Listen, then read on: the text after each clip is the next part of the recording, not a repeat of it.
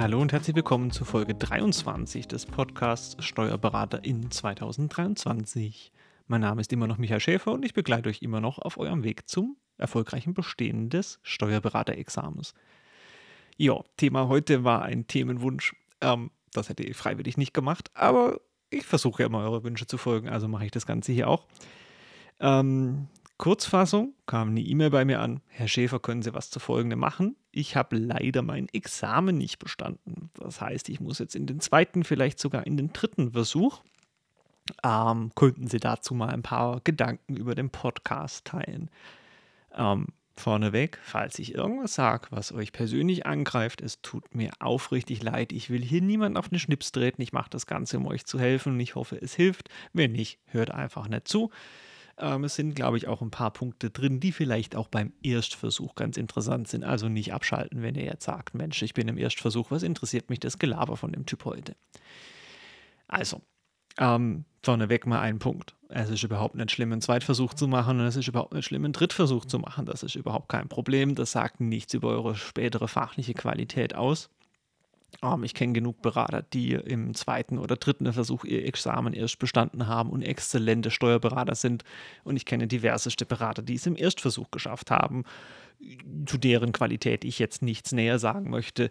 Ich kenne auch Berater, die überhaupt kein Examen geschrieben haben, weil sie nämlich lang genug bei der Finanzverwaltung waren und die auch exzellente oder extrem schlechte Berater geworden sind. Wobei schlechte Berater, hm, weiß ich nicht. Ähm, also bitte lasst euch nicht davon täuschen. Das ist eine Verwaltungsprüfung, ähm, die nichts mit eurem späteren Berufsleben zu tun hat. Das schon mal vorneweg. Wenn ihr dadurch gefallen seid, das ist nicht der Weltuntergang. Es gibt Schlimmeres im Leben als ein nicht bestandenes Examen, auch wenn es sich vielleicht in dem Moment äußerst unangenehm anfühlt. Die Situation ist dann eben, wie sie ist. Ähm, ich habe keine Ahnung, ob es eine große Differenzierung macht, ob man durch schriftliche oder mündliche durchfällt. Ähm, ich persönlich finde es immer besonders hart, wenn man erst durchs Mündliche durchfällt, weil gerade die mündliche Prüfung für mich einen, einen gewissen Willkürungsgrad hat und ähm, ich der Meinung bin, wenn jemand schon die harte schriftliche Prüfung bestanden hat, dann sollte man ihn durchs Mündliche irgendwie durchkommen lassen. Aber da kann sein, ist einfach meine Nettigkeit zu groß. Es spielt auch keine Rolle. Ähm, wenn ihr zum Zweitversuch geht oder zum Drittversuch, ähm, müsstet ihr euch die Frage stellen, warum hat es denn beim ersten Mal nicht geklappt? Das ist meines Erachtens das Wichtigste. Und da gibt es diverseste Gründe. Ähm, und die sind hochindividuell. Woran liegt es denn? Ja, oder woran lag es denn? Ähm, vorneweg, es lag nie an der Klausur und es lag nie an eurem Vorbereitungsinstitut. Diese Meinung vertrete ich seit Anfang an. Das ist eine meiner ersten Folgen, damals noch mit Sarah zusammen, wo ich das gesagt habe. Man kann in jedem Vorbereitungsinstitut gute Examen schreiben, man kann in jedem Vorbereitungsinstitut schlechte Examen schreiben, man kann in jeder Klausur gute und man kann in jeder Klausur schlechte Noten schreiben. Das liegt ausschließlich an euch selbst und eurer Eigenverantwortung dafür, was ihr aus euren Möglichkeiten macht. Ähm, auch schwere Examen zählen nicht, weil in jedem Examen etwa 50 Prozent der Teilnehmer bestehen und 50 Prozent nicht. Und wenn ihr nicht bestanden habt oder nicht bestanden werdet, heißt es halt, dass ihr in diesem Raum, in diesem Jahr nicht zu den besten 50 Prozent gehört habt. Ganz neutral. Ihr könnt andere Talente haben, das ist nichts Wertendes, es ist einfach eine neutrale Feststellung. Ihr wart halt nicht bei den besten 50 Prozent. Punkt. Unangenehm. Ganz klar. Will man nicht hören, will man nicht wahrhaben. Wer würde mir genauso gehen? Ja, könnte ich mit meinem Ego gar nicht vereinbaren, dass ich nicht zu den besten 50 Prozent gehört, würde mir wahnsinnig schlecht gehen, würde ich auch nicht akzeptieren. Trotzdem lasst euch von mir gesagt sein, das ist so. Und ihr müsst es nicht nach außen zugeben, aber für euch ihnen einfach dran denken, okay, das hat aus irgendwelchen Gründen nicht gereicht.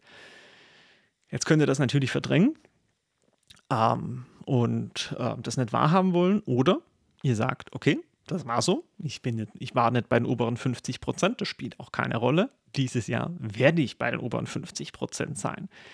Und jetzt müsstet ihr euch fragen, woran scheiterte es denn bei meinem Erstversuch? Ja, beim, beim ersten Examen oder von mir auch beim zweiten. Also woran scheiterte es bisher? Und da gibt es diverseste Gründe. Und das ist das, was ich jetzt so schwierig finde. Das kann auch sein, dass ich demjenigen auch noch eine persönliche E-Mail schreibe, wo ich gesagt habe, wo ich sagen werde, also ich werde es wahrscheinlich tun, ich habe bisher nicht geantwortet, die kam jetzt erst am Samstag und ich nehme das jetzt gerade auf Montagabend. Ähm, ich werde ihn wahrscheinlich anrufen und mal fragen, ein bisschen mit ihm quatschen, was denn so der individuelle Grund ist. Ich habe ab und zu solche Telefonate und die Telefonate laufen immer wie gleich, äh, wie folgt ab. Ich sage, woran lag es denn? witzigerweise haben sehr viele derjenigen, die durchgefallen sind, eine ganz konkrete Ahnung. Und das sind, wenn man es einkategorisiert, vier Kategorien, würde ich mal ganz grob sagen. Ähm, es gibt die Kategorie, mir ging es an dem Tag nicht gut, weil ich krank war. Ja, oder ich hatte einen persönlichen Schicksalsschlag kurze Zeit vorher oder sowas. Ähm, Sehnenscheidenentzündung. Ja, ähm, das sind alles Gründe, die sind einmalig da. Das passiert, das ist Pech. Ja, das ist aber tatsächlich auch ein Grund, weswegen ich sage, man kann mal durch ein Examen fallen. Selbstverständlich, wenn ihr mit äh, 40 Grad Fieber euer Examen schreibt, ähm, ruft ihr nicht die beste Leistung ab, dann ist es nervig, dann gebt man einfach einen zweiten Versuch rein, hofft da nicht krank zu werden, dann müsste das da passen. Also das sind Gründe, die, die einfach nicht beeinflussbar sind von euch, ähm, die, die beim zweiten Mal wahrscheinlich nicht auftreten werden. Das heißt, das Thema dort ist besser. Das mal Punkt 1. Also wenn ihr deswegen wegen dem Grund, sage ich mal, Pech durchgefahren seid, dann ist es einfach so. Pech bedeutet aber nicht schweres Examen. Das gibt es nicht. Das vorneweg. Ähm, der zweite Grund, weswegen man durchfällt, ähm, das ist der schwierigste, dann werde ich wahrscheinlich auch den meisten auf den Schlips treten, ähm, das ist eine falsche Selbstwahrnehmung, weil man denkt, ähm, das Institut hat mich schlecht vorbereitet oder das Examen war dieses Jahr besonders schwer oder da kamen nur Themen dran, die ich doof fand. Ähm, wenn ihr dieser Meinung seid, müsstet ihr die Folge jetzt ausschalten, weil dann kommt jetzt nichts mehr, was euch interessiert. Und diesen Grund halte ich persönlich, ich betone, das ist meine Meinung, das muss nicht so sein, aber das ist meine Meinung, diesen Grund halte ich für Blödsinn. Ähm, das gibt es nicht. Ihr seid selbst dafür verantwortlich, euch gut vorzubereiten. Ähm, es kann ein bisschen leichter oder ein bisschen schwerer sein, wenn ihr euch bei Neufang vorbereitet. Ist leichter für euch, wenn ihr euch woanders vorbereitet, könnte es schwerer sein für euch. Kleine Werbung in eigener Sache. Ähm, aber das ist nicht der Grund. Auch schwere Examen gibt es nicht. Wenn es ein schweres Examen ist, dann würden 100% der Leute durchfallen. Und das, ist, das passiert ja nicht. Es passieren immer nur 50%. Das heißt, die, wenn, wenn ich solche Leute am Telefon habe, da komme ich meistens auch gar nicht so schnell zum, zum Ende des Gesprächs, weil da das Psychische noch das Problem ist, dass die wahrnehmen, okay, es ist nicht die böse Welt, die dafür verantwortlich war, dass ich durchgefallen bin, sondern das bin ich, meine, meine eigene Verantwortung. Und wenn ihr den Knacks in eurem Kopf gelöst habt, Knacks ist wahrscheinlich das falsche Wort, sorry, den, ähm, den falschen Gedankenweg in eurem Kopf gelöst habt, dann läuft das. Dann kommt ihr beim zweiten Mal auch durch. Meine Meinung, ja. Wenn, wenn sich jemand jetzt blöd angesprochen fühlt, nochmal sorry dafür. Das war nicht böse gemeint. Um, so, das sind die zwei Randkategorien gewesen. Ja, und die anderen zwei Hauptgruppen, das sind dann auch die meisten, die durchfallen. Bei denen scheitert es entweder am Wissen oder am Training. Punkt. Ähm, und das kriegt ihr relativ leicht in den Griff, ehrlich gesagt. Also wenn ihr sagt, Mensch, das scheitert am Wissen, ähm, dann müsst ihr einfach mehr tun. Ja, das heißt, also ihr müsst die Fach Fachbereiche nochmal wiederholen. Äh, dann müsst ihr auch tatsächlich vielleicht nochmal in einen Jahreskurs gehen oder nochmal in einen Fernkurs gehen oder sowas. Ähm, das sind auch teilweise dann Kandidaten, wo man merkt, okay, in der Oberfläche haben sie das Thema verstanden. Aber sobald man dann ein bisschen in die Tiefe geht, wird es dann doch relativ schnell relativ dünn ähm, merkt man daran, dass das Menschen sind, die sehr viele Klausuren schon geschrieben haben, auch vor dem Erstversuch, wo man dann sagt, Mensch, wie viele Examens, äh, wie viele Klausuren haben sie denn geschrieben? Die sagen teilweise 50, 60, 70 Klausuren. Dann sagt man ja, was haben sie denn für Noten gekriegt? Und dann kommen da so Antworten wie, ja, manchmal 30 Pünktchen, manchmal 35 Pünktchen und sowas. Das ist die typische Fall, wo ich sage, okay, da scheitert es am Wissen. Ähm, da muss man dann an Lerntechniken rangehen, muss ich fragen, habe ich genug investiert an Zeit? Ähm, ist das überhaupt mein Fachbereich? Es gibt ja auch, also wenn, wenn ihr mich dazu nötigt, ähm, was weiß ich, Fremdsprachen zu lernen, da könnt ihr mir auch zwei Millionen Jahre Zeit geben. Das wird einfach nichts. Dafür habe ich kein, kein Talent. So, mein Gehirn funktioniert da irgendwie nicht. Das schaltet in dem Moment ab. Ähm, und so glaube ich persönlich auch, gibt es Menschen, für die Steuerrecht einfach schwierig. Das ist halt so. Ähm, das geht auch nicht. Ja, ein guter Freund von mir hat mal gesagt, das ist wie bei Mathe, es gibt ein Mathe-Gen oder es gibt ein Mathe-Nicht-Gen. Und so gibt es ein Steuergen oder ein Steuer-Nicht-Gen. Und wenn ihr das Steuer-Nicht-Gen habt, dann wird das auch echt schwierig. Da gibt es auch kein Wundermittel für mich. Das maximal durch sehr viel Fleiß sich da irgendwie durchquälen. Aber dann müsste man sich die Frage stellen, wird man in dem Bereich überhaupt glücklich? Hm. Also wer wirklich sagt, ich habe brutal viel Zeit investiert und ich krieg's trotzdem nicht hin und ich kapiere Steuerrecht nicht, Also, ob das dann Sinn, ihr könnt es natürlich trotzdem schaffen mit Fleiß, klar. Aber ob das dann euch, euch glücklich macht im Laufe eures Lebens, dass ihr sagt, ich will da drei Jahrzehnte unter Umständen meines Berufslebens damit verbringen, immer Bereich, der mir keinen Spaß macht. Wow, das würde ich mir also nochmal grundlegend überlegen.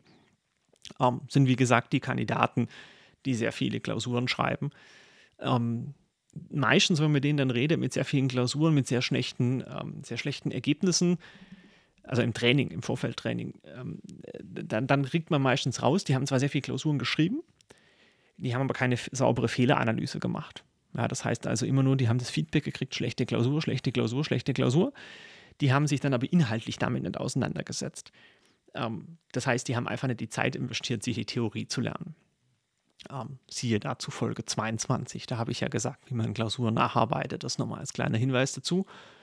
Äh, wenn ihr euch jetzt da angesprochen fühlt und sagt, jawohl, ich bin so jemand, ich habe also sehr viele Klausuren geschrieben, die Noten waren aber schlecht, ich habe aber relativ wenig Zeit in Nacharbeit gesteckt, äh, ich habe vielleicht auch Theoriekurse als unnötig erachtet oder ich habe ungern Dozenten zugehört, ich habe lieber Klausuren geschrieben, ähm, dann ist, glaube ich, relativ klar jetzt, was ihr machen müsst im Zweitversuch, oder? Ihr müsst vor allem Theorie lernen. Also nochmal einen Kurs belegen, euch wirklich darauf konzentrieren, sauber Richtlinien durcharbeiten, mal die Gesetze durcharbeiten, äh, von mir aus auch Lehrbücher kaufen und wirklich euch das Fachtheoretische durcharbeiten. Das ist eigentlich der einzige Punkt. Klausurtechnik habt ihr. Ihr habt genug Klausuren geschrieben. Ähm, da heißt es Fachwissen nacharbeiten. Ganz klar. Und die meisten, ja, jetzt kommen wir zur vierten Kategorie von, von Menschen, mit denen man redet. Und die meisten sind tatsächlich da drin. Ähm, die sagen, ich war in jedem Unterrichtseinheit. Ich habe jedes Skript durchgearbeitet. Ich habe alles inhaltlich gemacht. Aber mir ging die Zeit aus und ich habe einfach nur 20 Klausuren geschrieben bis zum Examen. Hm. Was fehlt denen? Klausurtraining. Das heißt, ihr habt genug Fachwissen. Ähm, merkt man auch daran, wenn ich eine Klausur zurückbekomme, von den wenigen, die ich abgegeben habe, ähm, war die Note nicht gut. Und dann habe ich mir die Lösung durchgelesen und habe beim Lösung durchlesen gemerkt, Mensch, das wusste ich ja alles. Es steht nur nicht auf dem Papier. Also, falls ihr die Folge 22 angehört habt, wie arbeite ich Klausur nach, ähm, das sind dann diejenigen, bei denen die Spalte vergessen oder Leichtsinnsfehler verdammt voll sind. Und das sind beides Spalten in dieser Technik, die ich da vorgestellt habe, die man nur durch Übung, Übung, Übung wieder in den Griff kriegt. Das heißt, wenn ihr euch zu der Kategorie zählt, und das sind meines, meiner Erfahrung nach die meisten, also die meisten haben genug Fachwissen, das Examen zu bestehen, bei denen scheitert es ausschließlich daran, dass sie es nicht auf Papier kriegen würde ich mal behaupten, sind 70 bis 80 Prozent der Durchfaller. Ähm, da ist klar, was ihr euch im zweiten Jahr konzentrieren solltet. Ähm, ihr solltet euch darauf konzentrieren, äh, dass, dass ihr ähm, Klausuren schreibt. Also ganz, ganz viele Klausuren einfach löst und, und die durcharbeitet und den Fokus eher wegzieht von den Theoriekursen. Man kann seine alten Skripte dann nochmal durchgehen, aber vor allem sich auf Klausuren konzentrieren. Auch hier nochmal der Hinweis: Es gibt bei Neufang einen ganz tollen Klausurenfernkurs. Meldet euch doch an. Ja, macht diesen Klausurenfernkurs mit. Der hat wahrscheinlich, bis ihr die Folge gehört habt, unter Umständen sogar schon ein bisschen angefangen. Dann steigt er nicht bei Klausur 1 ein, sondern bei Klausur 2. Das spielt am Ende des Tages auch keine Rolle. Da macht er halt nicht 21 Klausuren, sondern 20. Das reicht trotzdem. Oder besorgt euch halt von irgendwelchen Verlagen ähm, Trainingsbücher oder macht halt bei irgendwann anderer Kursanbieter einen Fernkurs. Das spielt keine Rolle. Aber holt euch Klausuren holt euch bitte auch richtige Klausuren. Das heißt, sechsstündige Klausuren. Fangt nicht an, da irgendwelche Pillepalle-Aufgaben zu machen, Multiple-Choice-Dinge im Internet oder sowas. Ähm, oder solche Lehrbücher, wo nur Fallsammlungen sind. Blödsinn. Sucht euch richtige Klausuren auf Examensniveau. Guckt, dass ihr daran übt und dass ihr da auf vernünftige Punkte kommt. Meiner persönlichen Erfahrung nach hilft das echt viel habe vorhin zum Beispiel jetzt witzigerweise vor etwa zwei Stunden bin ich kurz durch Instagram durchgesurft ähm, und äh, habe einer, nennen wir es mal Mini-Influencerin, sehr sympathische Frau, ähm, kurz gratuliert, weil ich gesehen habe, dass die heute ihr Beraterexamen bestanden hat. An dieser Stelle herzlichen Glückwunsch. Ich hoffe, Sie wissen, wen ich meine, falls Sie es zuhören. Ähm, ich glaube persönlich, bei ihr hat es nie am Fachwissen gescheitert sondern maximal am Klausurtraining. Und die war unglaublich fleißig. Ich bin mir nicht sicher, ob es der zweite oder dritte Versuch jetzt war. Aber die war unglaublich fleißig, hat echt viele Klausuren geschrieben. Und das macht mich so froh und so glücklich, dass sie es jetzt im zweiten oder dritten Versuch gepackt hat, äh, dass sie im mündlichen war und jetzt auch im mündlichen tatsächlich bestanden hat. Hat in Instagram ein Foto von sich gepostet, Urkunde stolz in der Hand gehalten, reingelächelt in die Kamera und mag jetzt natürlich Überinterpretation sein, aber man hat in den Augen gesehen, wie freudig sie war. Und die hat das verstanden. Die hat verstanden, okay, ich muss nochmal Arbeit reinstecken, ich muss nochmal Klausuren schreiben, schreiben, schreiben, schreiben, schreiben. Und das passt dann auch. Jetzt müsste, wenn wir jetzt im Live-Gespräch wären, würde wahrscheinlich jetzt ein Einwand kommen. Ja, aber Herr Schäfer, wenn ich jetzt nur noch Klausuren mache bei meinem Zweit- oder Drittversuch, was ist denn mit den ganzen Rechtsänderungen? Die kriege ich ja gar nicht mit. Hm, das spielt keine Rolle. Erfahrungsgemäß ist es so, dass im Beraterexamen nicht die neuesten Regelungen abgeprüft werden. Und selbst wenn sie abgeprüft werden, sind das nicht, was weiß ich, 30 Punkte von einem Tag, sondern es sind ein paar Nuancen des Tages. Ich würde euch grundsätzlich empfehlen, besorgt euch irgendein Seminar, irgendein Werk, wo die Rechtsänderungen der letzten zwei Jahre drin sind. Beispiel, ich sage es jetzt einfach wieder mit Neufang-Akademie, weil ich mich da am besten auskenne. Äh, wir machen einmal im Jahr ein sogenanntes Veranlagungsseminar. Zwischenzeitlich heißt es Veranlagung Schrägstrich Rechtsänderungen und dann jeweils ein Jahreswechsel. Also das aktuelle war jetzt Veranlagung 22 und da sind die Rechtsänderungen 2022, 2023 drin. Ähm, das gibt es von, von x Schulungsanbietern. Besorgt euch so ein Seminar, arbeitet es durch, guckt, was da an Jahressteuergesetzen drin war. Ähm, das sind bei uns so etwa, ja, was weiß ich, 200 DIN A4 Seiten. Das kann man ja mal im Laufe des Jahres lesen. Besorgt euch dieses Seminar von den letzten zwei Jahren, guckt, was es an Rechtsänderungen gab. Das reicht völlig aus. Ähm, Kostenpunkt, ähm, ich glaube, das Seminar ist bei uns im Online-Shop drauf ich müsste euch jetzt anlegen, irgendwas zwischen 150 und 200 Euro ist die Aufzeichnung plus Skript dazu. Das wird bei anderen tendenziell auch nicht viel mehr oder weniger kosten. Also das ist etwa so der Bereich, sodass ich sage, man kommt da mit 300 bis 400 Euro relativ weit und hat dann den aktuellen Rechtsstand. Alternative 2, besorgt euch irgendeinen Zugang zu einer Datenbank von, von irgendwelchen Verlagen. Die haben ja meist Zusammenfassungen von Gesetzen und arbeitet das durch. Das wird aber nicht kriegsentscheidend sein. Es ist noch kein Beraterexamen daran bestanden oder, oder nicht bestanden worden, weil euch die letzten zwei gesetzlichen Änderungen fehlen. Das ist Blödsinn. Ihr werdet im Laufe eurer Vorbereitung äh, mit Regelungen konfrontiert worden sein, gerade wenn ihr im Zweitversuch seid, die jetzt vielleicht im Examen relevant werden könnten. Ich mache es ein bisschen konkreter, dann wisst ihr wahrscheinlich, was ich meine. Ähm, es gab zum 1.7.21 in der Umsatzsteuer sehr viele Änderungen im sogenannten Digitalpaket. Da wurde Paragraph 3c Umsatzsteuergesetz aktualisiert, OS-Verfahren aktualisiert. Und natürlich ist mein Job als Dozent, das mache ich auch, seit 2021 diese Rechtsänderungen im Unterricht zu behandeln. Die sind bisher nicht abgeprüft worden. Das ist normal. Die aktuellsten Rechte, Rechtsänderungen werden im Examen nicht abgeprüft. Meistens kommen die im schriftlichen Examen erst dann, wenn es eine Verwaltungsanweisung dazu gibt.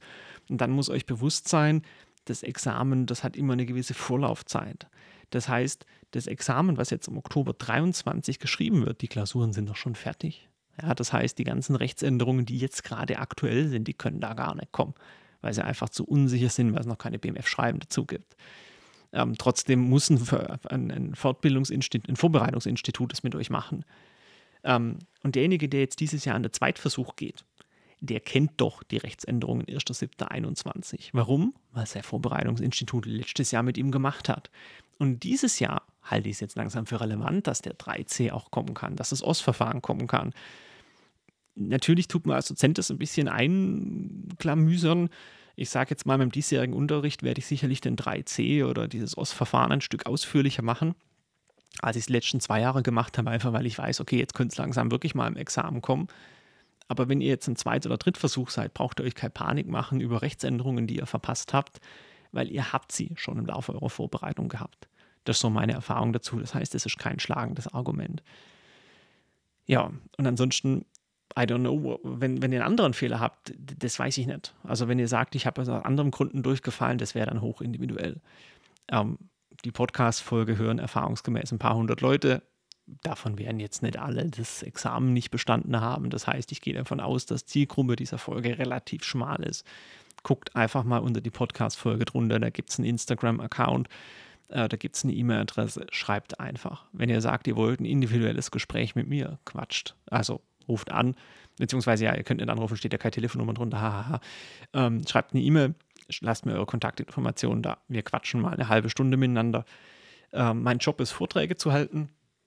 Äh, das bedeutet, ich bin relativ viel in Baden-Württemberg unterwegs. Ich bin immer derjenige, ich bin Referent, das heißt, ich muss frühzeitig dort sein ich plane immer so, wenn um 16 Uhr mein Seminar beginnt, dass ich spätestens 15 Uhr da bin und dann habe ich eine Stunde Zeit. Und die Stunde nutze ich dazu, Telefonate zu führen immer oder halt ein bisschen was am Laptop zu arbeiten oder so. Ähm, das heißt aber konkret, ich finde die Zeit für Telefonate. Ihr müsst ein bisschen zeitflexibel sein, dann kriegen wir das hin. Ähm, und das Angebot steht, dann können wir individuell darüber quatschen. Weil es ist schwierig, jetzt eine allgemeine Podcast-Folge zu machen, wo mehr drin ist als das, was ich jetzt gerade gemacht habe. Weil alles, was ab jetzt kommt, ein individueller Prozess ist. Woran bin ich vielleicht in meinem Examen gescheitert? Meiner persönlichen Erfahrung nach, ihr wisst selber. Ihr wisst, ihr müsst euch maximal ehrlich vergegenwärtigen, woran ihr gescheitert seid. Dann passt das auch. Ja, ansonsten, ich habe mir ganz, ganz, ganz fest vorgenommen, diese Folge deutlich unter 30 Minuten zu halten. Wenn meine Uhr stimmt, habe ich jetzt knapp 21 Minuten. Ich habe kein Interesse dran, die 30 Minuten zu reißen. Ich habe kein Interesse dran, eure Zeit zu verschwenden. Deswegen sage ich auf Wiederhören und bis zum nächsten Mal. Macht's gut. Weiterhin viel Erfolg bei eurer Vorbereitung aufs Beraterexamen.